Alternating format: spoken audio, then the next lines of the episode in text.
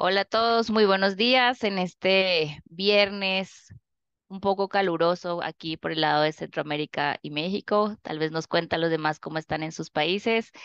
Vamos a tratar un día un tema súper relevante para las empresas que están buscando su expansión a través de la figura de las franquicias.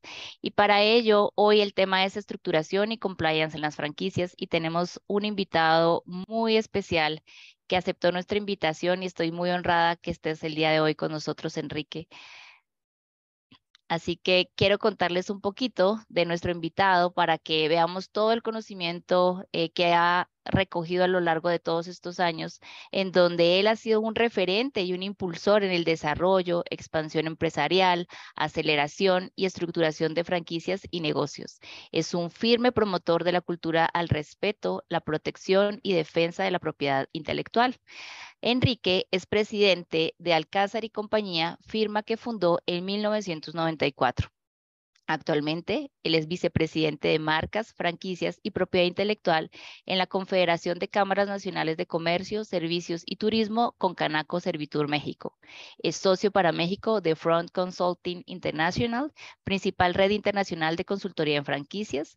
Es coordinador del Comité de Propiedad Intelectual de la World Compliance Association del capítulo México y es catedrático a nivel de posgrado y maestría en instituciones como la Universidad Panamericana y el Instituto Tecnológico Autónomo Autónomo de México. Es un gusto tenerte con nosotros el día de hoy, Enrique. Al contrario, Ingrid, yo más que encantado de estar platicando con ustedes el día de hoy acerca de este tema. Temas que me apasionan, ¿no? Tanto la parte de las franquicias como el tema de la propiedad intelectual y vinculado a estos temas de compliance, a estos temas de mejores prácticas y a la parte de la ética, ¿no? Que tanto hablamos de ella, que tan importante es y que cuando hablamos de franquicias, tenemos que tener claro que todos tienen que hacer su tarea para que todos ganen. Es una fórmula donde decimos ganar, ganar, pero no es porque nos guste, es porque así tiene que ser. Total, y es Totalmente de acuerdo contigo. Y es que las franquicias han sido a lo largo de estos años una estrategia para el crecimiento y la expansión de las empresas. Y al optar por esta oportunidad, sabemos que tenemos que estar atentos a cómo también el compliance juega un rol importante para que sean exitosas. Y entrando un poco ya para, porque yo sé que el tiempo se nos va a pasar volando con este tema tan apasionante, ¿por qué no empezamos que nos contextualices al, para los que todavía no están dentro del modelo, como para los que ya están a hacer un refresh de qué es la franquicia, ¿cierto? Estos antecedentes a nivel internacional y cómo se ha vuelto una forma en que las empresas no tengan fronteras. Pues mira, podemos empezar un poco con vincular el desarrollo del sector franquicias con el mismo desarrollo de la tecnología, ¿no? Eh, cuando fue la segunda gran revolución industrial, donde estos eh, sistemas productivos cambiaron, empezó pues mucho la parte de producción en serie, etcétera, surgió el motor de combustión interna y empezaron franquicias obviamente en el sector automotriz, ¿no? Distribuidores de autos, estaciones de servicios. Eh, hoy pensamos en franquicias y generalmente nos vamos al tema de alimentos y bebidas, que también fue de los primeros giros donde empezó el sector franquicias en aquella época Howard Johnson, eh, el Coca-Cola, ¿no? Coca-Cola empezó con un modelo de franquicias a través de la generación de embotelladores y estamos hablando todo esto a finales del siglo XIX, principios del siglo XX. Eh, sin embargo, pues vemos casos muy emblemáticos como McDonald's a mediados del siglo pasado también, que empieza a crecer con este modelo. Y eh, es a partir de la tercera gran revolución industrial donde entramos a este mundo de automatización, sistematización, TICs, tecnologías de información, comunicación, donde el modelo, digamos que se democratiza, ¿no? El modelo se hace mucho más accesible para muchas marcas que van a tener, eh, pues, contacto con sus puntos de venta, que van a tener acceso a información a través de sistemas que van a poder eh, sistematizar sus procesos y pues es donde, digamos, es el, donde detona a nivel mundial la parte de las franquicias. Estamos hablando de finales de los 60, los 70. Eh, bueno, nosotros estamos aquí en México, sin embargo, somos parte de una red que es Front Consulting International, donde pues tenemos presencia en casi 30 países, prácticamente toda Latinoamérica, y vemos cómo el modelo de franquicias va llegando en diferentes momentos a los países hay una estrecha vinculación en el desarrollo empresarial con las políticas públicas en cuestiones de regulación. Eh, el caso México, pues había una sobreregulación en temas de transferencia de tecnología todavía para los años 80. Sin embargo, a finales empieza esta parte de la apertura. México se estaba perfilando para formar parte del Tratado de Libre Comercio con América del Norte, el Telecán, que se suscribió en 1994. México ya era parte de, desde 1986 de la ronda de Uruguay, del GATT, eh, que dio paso a la creación de la OMC, la Organización Mundial de Comercio, y es que para principios de los años 90 viene una eh, desregulación y un cambio muy importante que busca dar certeza y seguridad jurídica a las empresas, ¿no? En temas de propiedad intelectual y en temas de transferencia de tecnología. Y así es como el tema impacta fuertemente en el desarrollo empresarial y en el crecimiento y expansión de las empresas.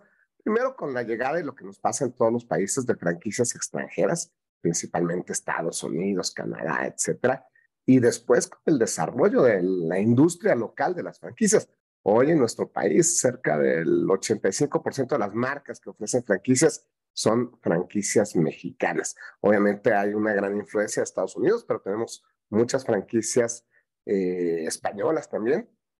Y hay una vinculación natural con eh, Centroamérica, ¿no? Por supuesto, Guatemala, Costa Rica, eh, toda la parte del Triángulo del Norte, por supuesto, son mercados muy interesantes para llevar marcas mexicanas y para traer marcas de allá hacia México, ¿no? Y si nos vamos a la parte de Sudamérica también, creo que por aquí está mi amigo Carlos Canudas, lo vi conectado, eh, nuestro socio en Argentina, donde también hay un sector de franquicias muy desarrollado y muy creciente. Sí, definitivamente vamos a decir que Brasil liderea el mercado en América, después de Estados Unidos, por supuesto.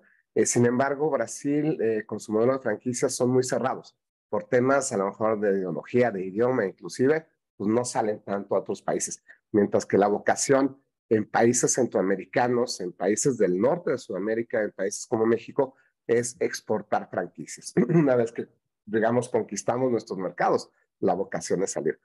Pero, ¿qué son las franquicias? ¿no? Que es parte de la pregunta y entendiendo este contexto internacional, o sea, no son modelos de negocio que hayan existido toda la vida. Hay antecedentes que pues, funcionan como franquicias desde la ruta de la seda, desde 100 eh, años antes de Cristo hasta eh, mil años después. Se mantiene esta ruta de la seda y había estanquillos donde pues prácticamente buscaban estandarizar servicios y una serie de cosas, pero insisto, no es sino hasta finales del siglo XIX con la eh, segunda gran revolución industrial que el modelo, digamos, eh, se empieza a profesionalizar, a institucionalizar.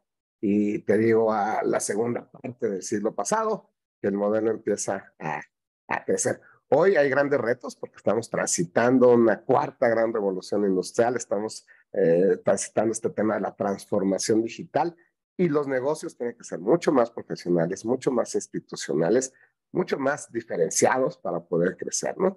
Si nos vamos a la definición, en México se regula dentro de la Ley Federal de Protección a la Propiedad Industrial y nos dice que existirá franquicia cuando, con la licencia de uso de marca, se transmitan conocimientos técnicos y se proporciona asistencia técnica para que quien la recibe, que es el franquiciado, pueda producir o comercializar bienes o prestar servicios de una manera uniforme y de acuerdo con ciertos métodos operativos, administrativos y comerciales. Pero aquí nos encontramos con que los elementos esenciales de la franquicia, para que pueda haber franquicia, tiene que haber una licencia de uso de marca. Para eso tiene que haber marca se tienen que transmitir conocimientos técnicos y proporcionar asistencia técnica, que es lo que entendemos como el know-how o el saber hacer del negocio, el saber qué y el saber cómo. Y esto generalmente va a estar contenido en manuales, en procesos, va a estar contenido en políticas, en la propia capacitación, en la asistencia técnica, que ahorita vamos a tocar más a detalle. Y eso es en sí lo que es una franquicia. Hay tendencias internacionales en cuanto a cuestiones de regulación, que vamos a tocar también más adelante, pero a mí más que esta definición jurídica me gustaría proponerles a todos los que estamos aquí una definición que hemos desarrollado en Alcázar y compañía, donde planteamos que la franquicia es un modelo de aceleración empresarial que va a facilitar el crecimiento la réplica y la expansión de un negocio, pero no de cualquier negocio. Tiene que ser un negocio probado, tiene que ser un negocio rentable, tiene que ser un negocio atractivo y tiene que ser un negocio diferenciado.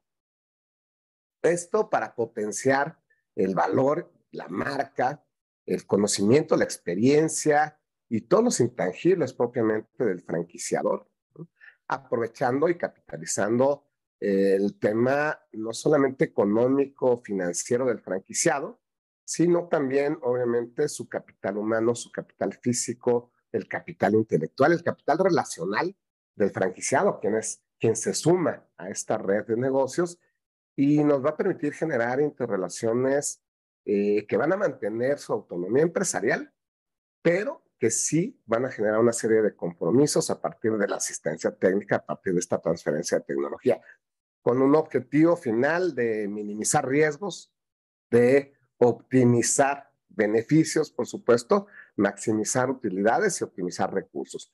Y a mí me encanta, Ingrid, el modelo de franquicias porque definitivamente trae un alto impacto social en la generación de nuevos puntos de venta, eh, un alto impacto social en la generación de nuevos empleos y empleos que están operando dentro de la formalidad, con capacitación, con ingresos dignos. Entonces es un modelo de negocio donde todos nos vemos beneficiados. Y además en lo personal, pues me apasiona porque pues, a estas alturas hemos desarrollado más de 600 franquicias. E imagínate tú lo satisfactorio que es, por un lado, estar eh, trabajando con empresarios que todo el tiempo quieren ver cómo crecer, que todo el tiempo quieren ver cómo dar más, que quieren ver sus negocios desarrollarse, y ver cómo eso se hace realidad. Entonces, la verdad es que eso es algo bastante satisfactorio. Y pues yo insisto, el modelo de franquicias quizá no es para todas las empresas, es un modelo de aceleración, hay otros tantos modelos de aceleración, pero si a lo mejor no tienes el capital para crecer con recursos propios o la capacidad de gestión y pues tienes esta voluntad de compartir, pues definitivamente el modelo de franquicias hay que voltearlo a ver como una excelente opción de crecimiento. Y si a lo mejor tu negocio ya está llegando a su límite y estás pensando en diversificarte, o también pasa, ¿no? Que recibiste una herencia, vendiste una casa, etcétera. Si tienes excedente flujo o, o, si quieres desarrollar un proyecto de vida con un negocio propio, voltear a las franquicias como una opción de inversión también es una excelente alternativa. Excelente. Sí, yo creo que el, el, punto en el que coincidimos justamente es esta oportunidad eh, para las empresas y justamente por el tema que nos, que nos aborda el día de hoy, es importante que para que sean exitosas tomar en cuenta también un tema y el marco regulatorio es un, uno de esos temas clave, obviamente, porque al final estás yendo a otras jurisdicciones o estás jalando, digamos, algo que fue probado tal vez en otra jurisdicción y luego la traes a otra donde tienes como otro marco eh, de normas y leyes que tienes que tomar en cuenta, sobre todo porque tú mencionabas temas importantes como la propiedad intelectual, licencias, el know-how, los derechos de autor. Entonces, si bien como tú planteas ahorita, todo esto es una excelente oportunidad de crecimiento, ¿cierto? O aceleración para las empresas, ¿cómo pueden adoptarlo, ¿cierto? Para que entremos a jugar y no perdamos esas, esas, este tema regulatorio de cumplimiento que es tan importante. Mira, algo que planteamos nosotros definitivamente es que el modelo de franquicias nos va a permitir acceder a otros mercados. Y esa es una de las razones por las cuales las empresas franquician. Dicen, híjole, dentro de tu mismo país, ¿no? Hay otras ciudades donde no tengo alcance, no tengo las relaciones, no tengo capacidad de gestionar allá. En vez de poner un gerente, un encargado, pues otorgo una franquicia, comparto el negocio, obviamente, porque si viene el franquiciatario, bueno, el franquiciado, ¿no? Voy a hacer aquí un pequeño paréntesis. En todos los países de Latinoamérica habla hispana, el que es el titular de la marca, el que otorga los derechos, es el que maneja el know-how, es el franquiciador. En México es el franquiciante. Y en inglés es el franchisor. En todos los países de habla hispana, quien se suma a la red, quien adquiere la franquicia, es el franquiciado. En México es el franquiciatario. En inglés es el franchisee. Por eso, si de repente digo franquiciante, franquiciador, si hay dudas, ahí me preguntan. Eh, volviendo al tema, eh, la naturaleza de las franquicias es la expansión y, por supuesto, no podemos descartar la expansión internacional. Eh, yo te puedo platicar, por ejemplo, en el caso de Costa Rica, que no tiene una regulación de franquicias, pero que nos tocó picar piedra y, de alguna manera desarrollar el modelo de franquicias allá eh, con un programa que llegó del BID, pero desde antes nosotros ya estábamos trabajando con empresas costarricenses, desde el 2006 yo creo por ahí, y eh, de alguna manera adoptan como buenas prácticas eh, lo que se hace en México, por ejemplo, en cuanto a la entrega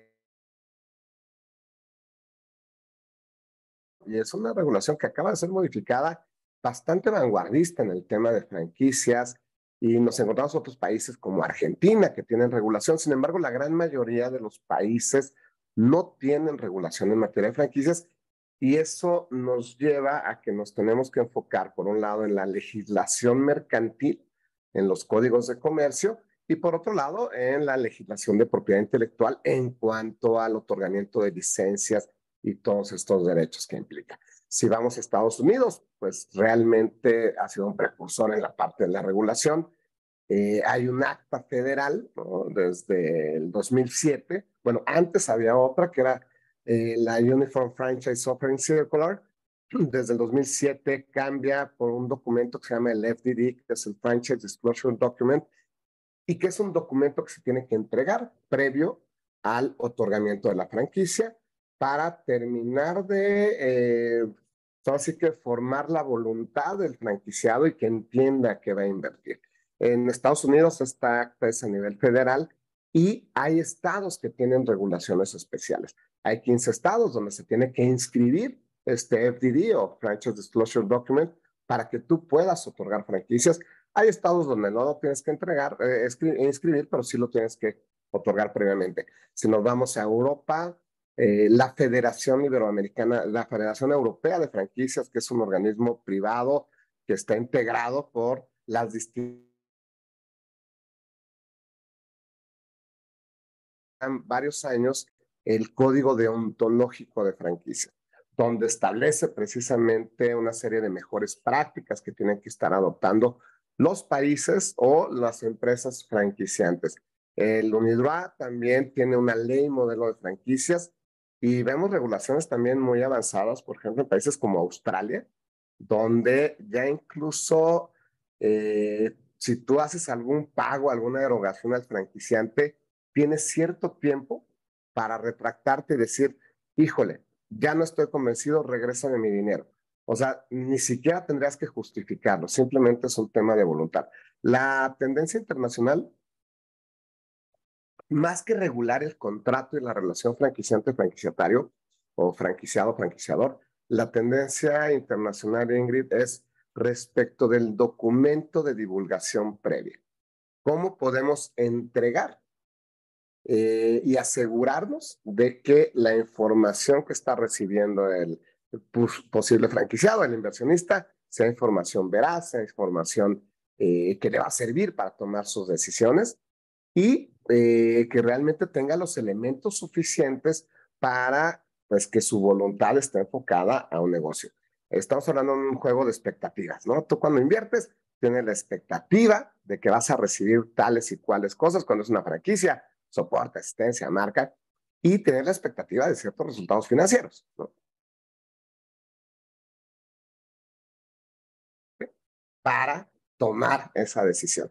En Estados Unidos es este FDD, Franchise Disclosure Document. En España eh, es el dossier o la información previa. Aquí en México, por usos, le llamamos la circular oferta de franquicia, aunque no es un término que esté definido en la ley.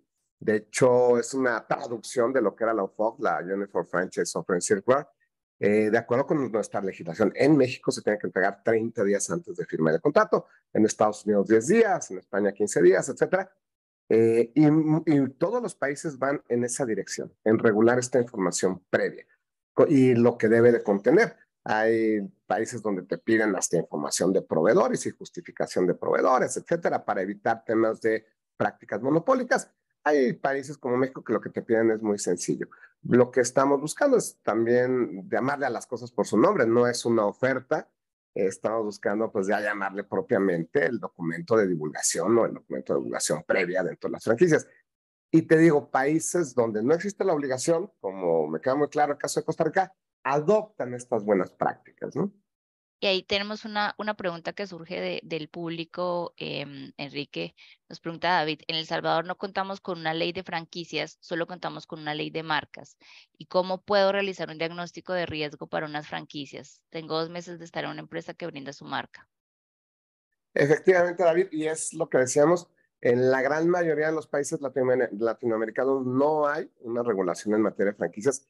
Sin embargo, la gran mayoría eh, somos parte de la OMPI, de la Organización Mundial de la Propiedad Intelectual, que administra ciertos tratados internacionales en temas de protección de derechos de propiedad intelectual, en temas de eh, clasificación y en temas de registro, ¿no? Como el Convenio de Madrid, eh, PCT, el, el Patent Cooperation Treaty, etcétera. Y entonces nuestra regulación en materia de propiedad intelectual sí tiene muchos puntos de encuentro, en prácticamente todos nuestros países porque somos parte de estos tratados internacionales. Y además, cada uno de nuestros países también tendrá su regulación en materia de comercio. No hay que perder de vista que la franquicia es un contrato mercantil, es un contrato privado que se rige por el derecho mercantil y no por el derecho administrativo. Entonces, eh, los contratos mercantiles, lo fundamental es la voluntad de las partes. Y de ahí que tenemos que ver realmente el alcance obligacional, ¿no? El contenido eh, de las cláusulas de los contratos, más allá del nombre, más allá si le voy a llamar franquicia, distribución, licencia, etcétera, ¿cuál es el contenido obligacional de mi contrato? Y a partir de ahí, eh, en un análisis de riesgos, en una franquicia, creo que tendríamos que empezar desde muchos aspectos, desde la estructura corporativa de la misma empresa franquiciante o franquiciadora, eh, desde la relación entre socios para eh, tener claridad de que no vamos a llegar a, conflictos, desde la titularidad de los derechos de propiedad intelectual, que muchas veces le corresponde a una persona física quien los licencia a la empresa, que esta, esta empresa a su vez va a sublicenciar o a franquiciar, pues ver que esta cadena de contratos esté perfectamente bien establecida, eh, a partir de ahí también el tema de las eh, responsabilidades y las facultades de los representantes de la propia empresa. Nos vamos al tema contractual. Eh, ahí nos vamos a encontrar con obligaciones muy importantes. y esto también lo digo muy claro. El contrato siempre va a proteger más al franquiciador. Y tiene una razón muy lógica. El franquiciador representa toda la red y a toda la cadena de negocios no lo podemos dejar en una posición expuesta o vulnerable. Sin embargo, el contrato también tiene que ser muy claro, muy transparente, muy concreto y darle certeza y seguridad jurídica al franquiciado. Entonces ahí vemos cláusulas como eh, la obligación del franquiciador a garantizar el uso pacífico de estas marcas al franquiciado. ¿Por qué? Porque le está pagando por esto, ¿no? Entonces, si alguien llega y, le, molesta al franquiciado en el uso de sus marcas, dice, oye, esta marca es mía, ah, estás cometiendo una infracción administrativa, etcétera, sí el franquiciador tendría que venir y ahora sí que dar la cara por el franquiciado, ¿no? Si alguien empieza a usar la marca o una marca similar en grado de confusión en el territorio donde está la franquicia, el franquiciador debe de implementar acciones de defensa para evitar esta invasión eh, respecto a los derechos de la, de la propia franquicia. Entonces, legalmente hay muchos temas que hay que cuidar, vinculados obviamente a la legislación nacional, pero vinculados también a la legislación mercantil y a los temas de propiedad intelectual. Hay muchos otros temas que tienen que ver con la parte financiera, ¿no? Eh, un tema de riesgo, David, importante y que vemos en estas operaciones internacionales es cuando dependemos de temas de importación de ciertos productos o ciertos insumos. Eh, nosotros somos de la política de sustitución de importaciones, de buscar proveedores locales en la medida de lo posible y cuando no afecte la naturaleza y la estrategia propia del negocio. Pero esto siempre nos va a permitir reducir costos, eh, nos va a amortiguar un riesgo en casos de una posible devaluación nos va a bajar costos de logística, vamos a poder establecer relaciones mucho más directas con proveedores, etc. Entonces, esa parte definitivamente de la logística, la proveeduría, es un tema que tenemos que analizar en esta evaluación de riesgos en la parte de expansión de un negocio. Un riesgo también importante, pues es precisamente las expectativas financieras, ¿no? Pues yo te digo cuánto vas a invertir, te doy una proyección de en cuánto tiempo vas a recuperar tu inversión, si es que se cumplen ciertas condiciones, si es que tal. Entonces, ver que estas eh, proyecciones financieras sean realizables, aunque como todo negocio siempre pues es una aventura y siempre implica ciertos temas de riesgo. Otros temas que hay que evaluar es cómo asegurar eh, precisamente la uniformidad, la estandarización en cuanto a los procesos administrativos, comerciales, operativos. Y eso tiene que ver precisamente con una buena capacitación acompañada de herramientas de consulta, te digo, las guías, los manuales, etcétera, y estrategias de eh, soporte, de asistencia técnica, de evaluación, de verificación, ¿no? De los mismos puntos de venta. Eh, desde antes de, de, la pandemia, eh, el sector franquicias, que es dinámico por naturaleza, que es innovador por naturaleza, pues ya estábamos tomando muchos temas de eh, incluso Mystery Shopper a distancia, con cámaras, etcétera, control de inventarios, o sea, ya la tecnología nos ayuda muchísimo para reducir de una forma importante estos riesgos de no contar con una estandarización. Y muchos aspectos, ¿eh? desde el tema del capital humano. Hoy hay una tendencia en el estado de California donde pretenden eh, vincular jurídicamente a los empleados de un franquiciado con la marca franquiciante, lo cual sería el fin del modelo de franquicias, porque pues finalmente yo no voy a responder por los empleados de mi franquiciado, pero hay una tendencia hacia allá. y esto, insisto, temas de relaciones laborales, temas de contingencias. En algunos de nuestros países hay cuestiones de inseguridad y riesgos en ese sentido. También tenemos que tenerlos en cuenta, tenerlos presentes, en algunas zonas más que otras. Eh, temas de cambio en tendencias de consumo, o sea, todo lo que es el análisis de mercado, hábitos de consumo en el mercado. Hoy, por ejemplo, pues en el mercado estamos conviviendo cuatro generaciones diferentes con gustos, hábitos, formas y todo diferente y tenemos que entenderlas a todos, ¿no? Pero esas son algunas cosas. En un análisis de riesgo, David, eh, tenemos que considerar muchos, muchos aspectos y desde el punto de vista eh, jurídico y desde el punto de vista de compliance, hay que asegurar la identificación de nuestros intangibles, hay que protegerlos y hay que mantenerlos protegidos entendiendo que tampoco son cosas estáticas, ¿no? Tú en un negocio cada año estás generando nuevos eslogans o avisos comerciales, cambias la imagen, generas un nuevo logotipo, una promoción. Entonces, esto es algo vivo que hay que mantener. Y eh, el asegurar que el uso que dan los franquiciatarios, licenciatarios, sea un uso correcto. Y creo que ese es uno de los temas más importantes, ¿no? Nuestro, nuestro portafolio de activos intangibles porque acaba representando un valor muy, muy importante dentro de nuestra empresa. Justo en, en ahí quiero hacerte una, una pregunta que, que viene muy en materia de lo que nos estábamos platicando ahorita.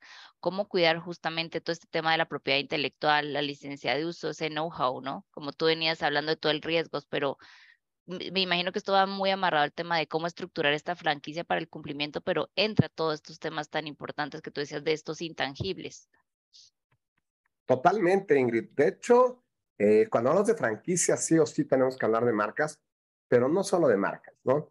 Eh, yo siempre digo, si tu desarrollo o tu creación es original, es distintiva o es innovadora, hay que protegerla, ¿no? Definitivamente. La propiedad intelectual, hay que recordar que es un derecho humano, un derecho universal, de los que llamamos de segunda generación, dentro de los derechos sociales, económicos y culturales que protegen la creatividad y la inventiva del ser humano. Entonces, eh, insisto, todo lo que tiene que ver con derechos de autor, con copyright, etcétera, lo que buscamos proteger es eh, las obras en cuanto a su originalidad. Cuando hablamos de marcas, avisos comerciales, cuando hablamos de eh, nombres comerciales, denominaciones de origen, en México ya se puede proteger lo que conocemos como el trade dress o el vestido comercial de los negocios, algo que antes del 2018 en nuestro país era impensable, que creo que es un gran logro. Este, y creo que es una tendencia que va hacia allá. De hecho, antes las marcas hablaban de signos eh, perceptibles con la vista, ¿no? Signos visibles. Hoy, cuando hablamos de marcas, ya la definición cambió y son signos perceptibles a través de los sentidos. Y ya podemos hablar de marcas olfativas, marcas sonoras. O sea, ya el, el tema se va expandiendo, se va extendiendo. Pero también cuando hablamos de temas de innovación, hablamos de las patentes, obviamente, que protegen a los inventos en tanto que sean nuevos, en cuanto que sean resultado de una actividad inventiva y susceptibles de aplicación industrial comercial. Los modelos de utilidad, que es el cambio en la composición, en la forma de algún aparato, equipo, utensilio, que nos va a generar eh, una funcionalidad diferente, diseños industriales que tienen que ver con la novedad en cuestiones más de ornato, más estéticas, y la figura de los secretos industriales, que además a mí me encanta, hace algunos añitos ya sobre ese tema hice mi tesis profesional, y es esta información que no es evidente y que nos va a generar una respecto de la cual hayamos adoptado una serie de medidas para mantener su confidencialidad, su secrecía y tengamos un acceso restringido a la misma. Este know-how, cuando hablamos de franquicias, es parte del saber hacer, es parte de eh, muchas veces el éxito del modelo de negocio. Entonces, y es parte de los derechos de propiedad intelectual. Los secretos industriales no se registran porque perderían su carácter secreto, hay que seguir toda una serie de protocolos de protección. Y regresándome a los derechos de autor, los proyectos arquitectónicos, software, los personajes, ¿no? Ves que muchas marcas tienen a su personaje, etcétera. Todo, todo, todos estos elementos se pueden proteger. Y lo más importante, Ingrid, es que no es un gasto, es una inversión, porque todo esto le va a dar mayor valor a tu negocio, seas o no seas franquicia. ¿eh? Si tú proteges tus derechos de propiedad intelectual, tu negocio naturalmente va a ir adquiriendo un mayor valor, un mayor posicionamiento. Yo lo que digo es, si tú empiezas a trabajar en la publicidad, en la construcción de marca, y no la tienes registrada, es como si empezaras a construir una casa en un terreno que no tienes las escrituras a tu nombre. O sea, el tema del riesgo es brutal. En cambio, si ya está tu nombre, todo lo que inviertas se te va a regresar. Y hay estrategias fiscales, financieras y patrimoniales para que ese valor lo podamos capitalizar y reconocer dentro de los libros de nuestra empresa. Y eso incrementa eh, patrimonialmente muchísimo el valor de las inversiones en los negocios. O sea, sí estamos viendo que la parte de la propiedad intelectual tiene un impacto financiero muy importante y en el modelo de franquicias, obviamente, mientras más puntos de venta abrimos, pues más valor van a tener nuestros derechos de propiedad intelectual, aunque el objetivo no es solamente evaluación de estos eh, derechos, sino el tener una mayor participación de mercado, un mayor posicionamiento, acceder a mercados en los que no estamos a través del modelo de franquicias, con lo cual pues vamos a estar desplazando un mayor volumen de productos, vamos a estar vendiendo más servicios, vamos a eh, tener ingresos por cuotas de franquicia, por regalías operativas, regalías de publicidad, etcétera. creo que ya por ahí hay otra pregunta, entonces ya no me extiendo más. Sí, justamente tú ahorita mencionabas eh, parte de, de, lo que preguntábamos, ¿no? En función de cómo cuidar y hacer unas buenas prácticas en relación al tema de las franquicias. Y hablabas, mencionabas el tema también de los riesgos asociados a no cuidar, ¿cierto? Ese, o proteger este, este tema de las marcas, ese know-how. O sea, que nos queda creo que perfectamente claro de la importancia y de ese proceso. Pero tú mencionabas algo también antes que me llamó mucho la atención y era el tema de la proveeduría, porque tú decías, eh, que ustedes sugerían que no se hiciera, digamos, tanto la importación para asegurar por temas de riesgo, ¿cierto? Las, mm, el abastecimiento, pero ahí también viene todo el tema de la debida diligencia y cuidar, ¿cierto? Conocer a esos proveedores para asegurar que el negocio funcione bien. Ahí, ¿cuáles son las buenas prácticas que tú recomendarías? Para mira, depende, depende mucho el negocio. Hay negocios que le llamamos franquicias de distribución, donde realmente el franquiciador lo que pretende es generar puntos de venta para desplazar un mayor volumen de producto. Vamos a pensar en un diseñador de joyería o en temas textiles, etcétera. Pues ahí el modelo de negocio es que vendas los productos de la franquicia, ¿correcto?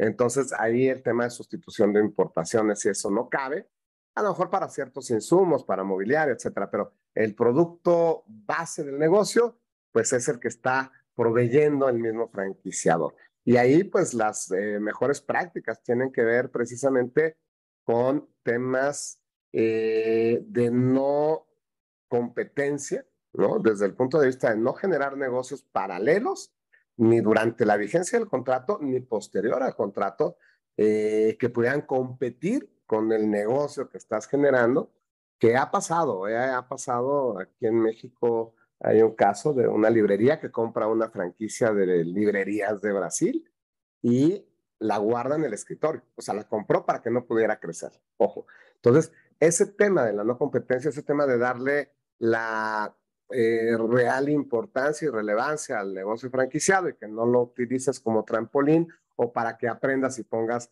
un negocio competidor. Es un punto importante. Otro punto importante dentro de este mismo tema de no competencias entonces, si tú tienes un producto que es exclusivo y que es el autorizado para comercializar, que no metas otros productos, que no integres otros productos en tu estrategia de comercialización. Todo esto tiene que estar pactado y estructurado en el contrato y ser parte de la propia estrategia, ¿no? Otros modelos de franquicias son franquicias de servicios, donde realmente pues no es tan importante el punto, sino el know-how, la parte de servicios, etcétera, y ahí es cuidar precisamente todos estos estándares de atención, de seguimiento. Ahí muchas veces vamos a tener una mayor dependencia del factor humano y los temas de capacitación, soporte, seguimiento son fundamentales. Hay franquicias que decimos de formato de negocio, como un restaurante, ¿no? Que en la cocina tienes procesos de transformación, pero a lo mejor tienes distribución de ciertos productos, de insumos y por supuesto tienes un tema de servicio en el salón. Entonces, pues ahí tiene que ver con un poquito de todo y eh, lo que tenemos que ser muy enfáticos es en el uso correcto de los derechos de propiedad intelectual, en eh, el respeto a los criterios de territorialidad, que es un tema bien importante para algún cierto tipo de negocios, en la parte de cumplimiento de estándares en temas de comunicación, de imagen, hoy que las redes sociales son tan importantes, tan relevantes y que sabemos que construir la reputación puede tardar años y destruirla puede tomar minutos, ¿no? Entonces, todos estos temas de comunicación también son aspectos muy fundamentales y temas de manejo de crisis, ¿no? Eh, digo, creo que lo hemos visto en todos nuestros países, que de repente en algún negocio eh, cometen un error. Digo, ahora veía de un video justo de una franquicia donde un periodista, pues famoso, se quejaba de la marca, ¿no? Y yo dije, a ver, voy a ver qué pasó, si le quedaron mal con la inversión o tal. No, el señor llegó y compró algo este, al final no era del tamaño que necesitaba, se va, regresa a que se lo cambien y el dependiente, falta de servicio o falta de capacitación, no se lo cambia. Le dice, no, ya se lo llevó, ya es suyo, ¿no? Ya no se lo puedo cambiar. Era algo que se pudo haber resuelto muy fácil. Es algo que no tiene que ver ni siquiera con la marca, sino es un cliente insatisfecho, pero imagínate con esta capacidad, al ser un periodista importante, la afectación que hace a la marca. Entonces tenemos que tener estrategias de manejo de crisis definitivamente dentro de las franquicias dentro de cualquier negocio. ¿eh? Muchos de estos temas que digo aplican prácticamente a cualquier negocio. Temas de comunicación institucional eh, entre la red de colaboradores ¿no? y entre, obviamente, con el cliente. Pero esto es muy importante y esto tiene que ver mucho con lo que hace Éticos. Eh, en una empresa, eh, la línea de comunicación entre los colaboradores y las áreas directivas o los mandos medios de repente no fluyen como deberíamos de fluir en esta parte tan, eh, pues de que estamos buscando objetivos similares, etcétera. Ahora imagínate en una red de franquicias donde pues está la parte del corporativo con sus distintos niveles, luego vienen los franquiciados y luego vienen los gerentes y luego viene el colaborador. Entonces, si ese colaborador no encuentra salida, a sus inquietudes, a sus quejas, a sus observaciones. ¿Por qué? Porque de que llegue de ahí hasta que llegue al corporativo, pues es muy complejo, ¿no? Entonces, ¿qué va a hacer? Pues va a salir y en el camino a su casa se va a meter a sus redes sociales y va a desfogarse o va a explayarse. Entonces, estos temas de comunicación institucional, y tú lo sabes más que nadie, Ingrid, son fundamentales dentro de las organizaciones y yo creo que en las franquicias más, ¿no? Y esta comunicación también la tenemos que hacer extensiva a nuestro cliente, porque nuestro cliente final es el que le va a dar sustento a todo el modelo de negocio.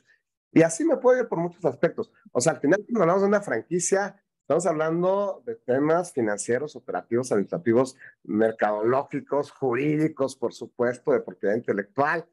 Tenemos que cuidar mucho, y antes de que se me pase, temas hoy que también están prácticamente ya en todas nuestras regulaciones, como el manejo de datos personales, ¿no? Y hay que regular el franquiciador, pues puede tener acceso a los datos que va a levantar el franquiciado. Entonces, dentro de nuestros avisos de privacidad y todo esto, hay una excepción, sea, obviamente los datos personales no se pueden traspasar, pero si somos parte de un mismo grupo económico, seguimos los mismos procesos y hay esta relación, es una excepción. Entonces, sí, yo puedo tener acceso a los datos que levante el franquiciador, pero hay que avisarle al, al, titular de los datos, ¿no? Temas de eh, lavado de dinero, temas anticorrupción, de dónde vienen los recursos que yo voy a invertir en la franquicia, etcétera. Son temas muy finos, muy delicados que tienen que ver con esta parte, por supuesto, de compliance que nos, que nos compete a todos. Excelente, Enrique. Mira, y justo tenemos otra pregunta em, en donde nos dicen, eh, nos dice Claudia, el tema regulatorio de permisos es muy importante. ¿Cómo considera que es la mejor forma de abordarlo adicional a pactarlo en los contratos? Ok, me imagino qué se refiere Elizabeth. Eh, Claudia. Claudia. A permisos, digo, no, no, no estoy familiarizado en esa parte con la legislación de todos los países, pero me imagino que estamos hablando de, eh, por ejemplo, aquí en México, pues necesitas un aviso de apertura, necesitas una licencia de funcionamiento, que el uso de suelo donde estás poniendo el negocio sea un uso de suelo permitido, eh, después ya con tu aviso de apertura, temas de protección civil, bomberos, etcétera, etcétera, etcétera. Eh, México es un estado eh, pues federal, ¿no? Donde eh, los estados son independientes en ciertos temas. Entonces, hay regulación federal, hay regulación estatal y hay regulación municipal. Para una marca en México, el manejar la gestión y el entender todo esto sería prácticamente imposible, ¿no? En ese mismo sentido, lo que se hace es, como bien dice Claudia, contractualmente se establece o se traslada la obligación de los permisos, autorizaciones y todo lo que tiene que ver con el funcionamiento al franquiciado para que él localmente gestione y obtenga todos estos permisos. Entonces sí se vuelve generalmente una obligación del franquiciado. Ahora, hay algunas marcas que tienen convenios, por ejemplo, con desarrolladores inmobiliarios, que tienen algunos convenios con eh, centros comerciales, etcétera, y que entonces ahí ya pueden tener más, este, pues más temas, ¿no? Pero finalmente sí es una, el tema de permisos, trámites, licencias, es un tema que generalmente se le va a trasladar al franquiciado. Ahora, otro tipo de permisos, por ejemplo, eh, cuando mi negocio tiene que ver con temas de salud, ¿no? O temas de eh, spa, salud, belleza, cuidado corporal, eh, farmacéutica, etcétera, si necesito permisos y trámites especiales, eh, en el caso de México ante la COFEPRIS, ¿no? Y entonces eso sí los tiene que gestionar el franquiciador. ¿Por qué? Porque pues es el producto que va a ser la naturaleza o la base del modelo de negocio. Por otro lado, eh, bueno, hay algunos contratos que se conocen como contratos de adhesión, donde pues simplemente, que son ciertos servicios, por ejemplo, de telefonía, eh, de casas de empeño, etcétera, donde se tiene que autorizar previamente el, el modelo de contrato para que yo ya lo pueda tener en mi punto de venta y recibir a mis, a, mis clientes, ¿no? Entonces, esos contratos generalmente pues también los va a desarrollar el franquiciador y se los va a trasladar al franquiciado. En temas de educación, ese es otro tema porque ahí sí necesitas autorizaciones por plantel, pero por programa educativo, etcétera. Entonces, cada caso va a ser diferente, Claudia, pero sí, eh, generalmente, y espero haber resuelto tu, pregunta, generalmente el tema de trámites, licencias y eso le va a corresponder al franquiciado. Gracias, Enrique. El tiempo se nos está pasando súper corriendo, así muy, muy, muy, muy rápido. Y no quisiera que, se no, que termináramos esta, este espacio compartiendo contigo sin algo que, que, que, nos han hecho muchas preguntas asociadas y es, y ahora con todo lo que viene de la tecnología, con todo el tema online, que viene incluido el tema del metaverso, la inteligencia artificial, y que obviamente las marcas y las franquicias y el manejo de datos está tan asociado a todo este tema súper tecnológico ¿Cuáles son tus recomendaciones? ¿Cómo abordarlo? Porque tú bien dijiste, aplica a las franquicias, pero también a empresas que aún, aún no, no, no, tienen este modelo o no lo han optado. ¿Cómo afrontan este riesgo, no? Y, y, este, y este nuevo reto, más que un riesgo, este reto, ¿no? Mira, definitivamente estamos eh, transitando por una profunda transformación, no solo en prácticas comerciales, económicas, sino también políticas y sociales, ¿no? Eh, nuestra manera de relacionarnos, ahorita está sentada en Guatemala, nos escribe alguien de Salvador, tenemos aquí de muchos países. Esto, pensarlo hace 15 años, eh, hubiese sido más complejo, ¿no? Si bien ya había algunas plataformas, este, etcétera, para hacer videoconferencias y demás, ya este tema de salas con tantas personas, eh, con estos niveles de participación, etcétera, híjole, pues lo veíamos como difícil, ¿no? Eh, temas, pues como el Internet de las cosas, ¿no? Que yo ahorita pudiera desde aquí abrir las persianas de mi oficina o poner el aire acondicionado para que cuando yo llegue allá ya esté el clima como yo lo quiera. O digo, cosas que pues, nos parecían fantasiosas como los autos autónomos eh, o una videollamada desde un teléfono, lo veíamos, ¿no? Eh, ¿Qué sucede? Pues que el cambio está siendo brutalmente acelerado y eh, la transformación digital o cuarta revolución industrial, yo creo que va a ser más profunda y más importante inclusive que las dos o las tres anteriores, ¿no? De las cuales hablábamos y que vienen a revolucionar los modelos de negocio. Entonces, eh, antes decíamos que la información era poder. Hoy la información está al alcance de todos. Lo importante es poder discernir entre la información que vale y que no vale, que me sirve y que no me sirve, saber cómo utilizarla y tener las herramientas para utilizarla. Escuchaba el otro día a una directora de posgrados de una universidad muy importante, dice, estamos transitando de una economía del conocimiento, donde lo que vale es lo que sabes, a una economía del aprendizaje, donde tu capacidad de adaptarte y de aprender es lo que le va a dar valor. Y eso, por supuesto, Ingrid, está totalmente ligado a las empresas.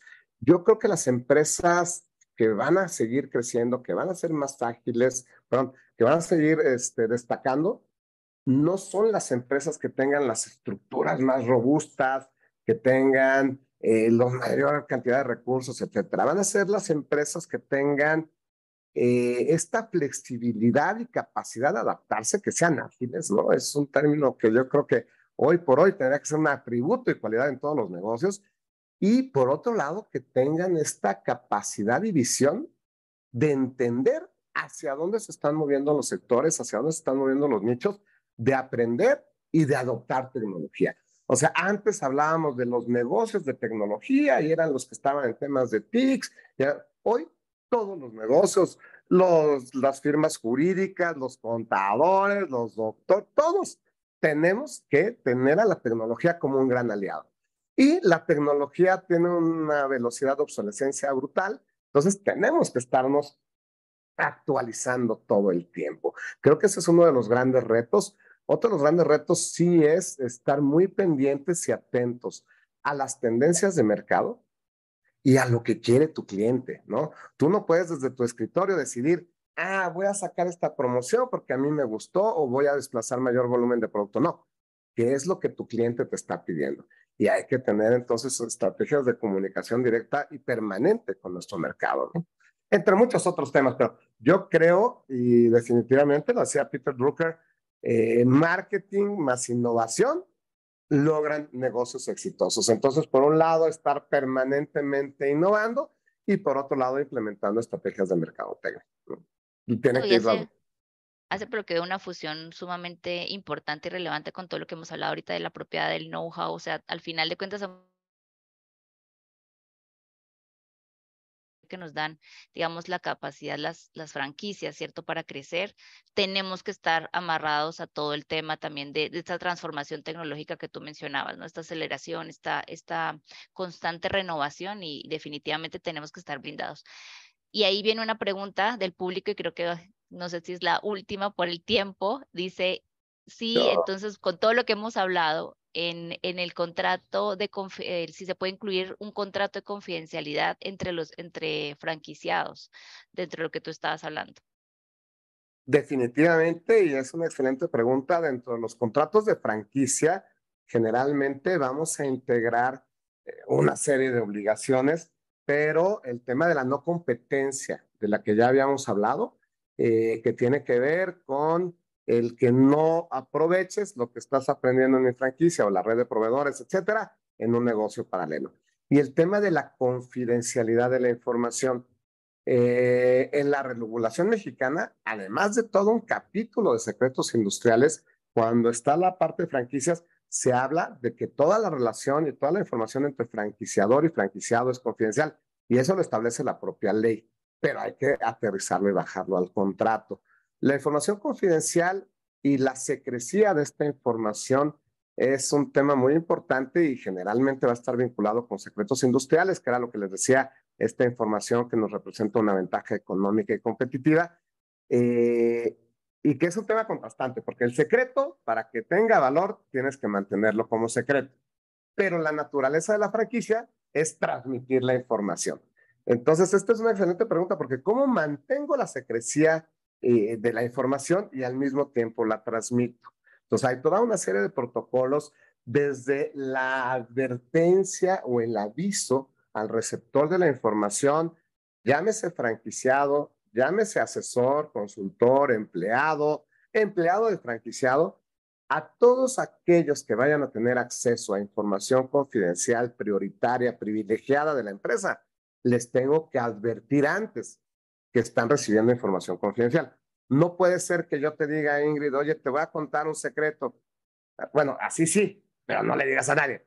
Pero no puede ser que yo te cuente, oye, fíjate qué tal y tal, y al final te diga, oye, pero no le digas a nadie. No, tú no aceptaste esa condición antes, ¿no? Entonces te tengo que advertir antes de la confidencialidad, de la secrecía de la información y de las consecuencias que la reveles, que la uses, que te apoderes de ella sin mi consentimiento, ¿no?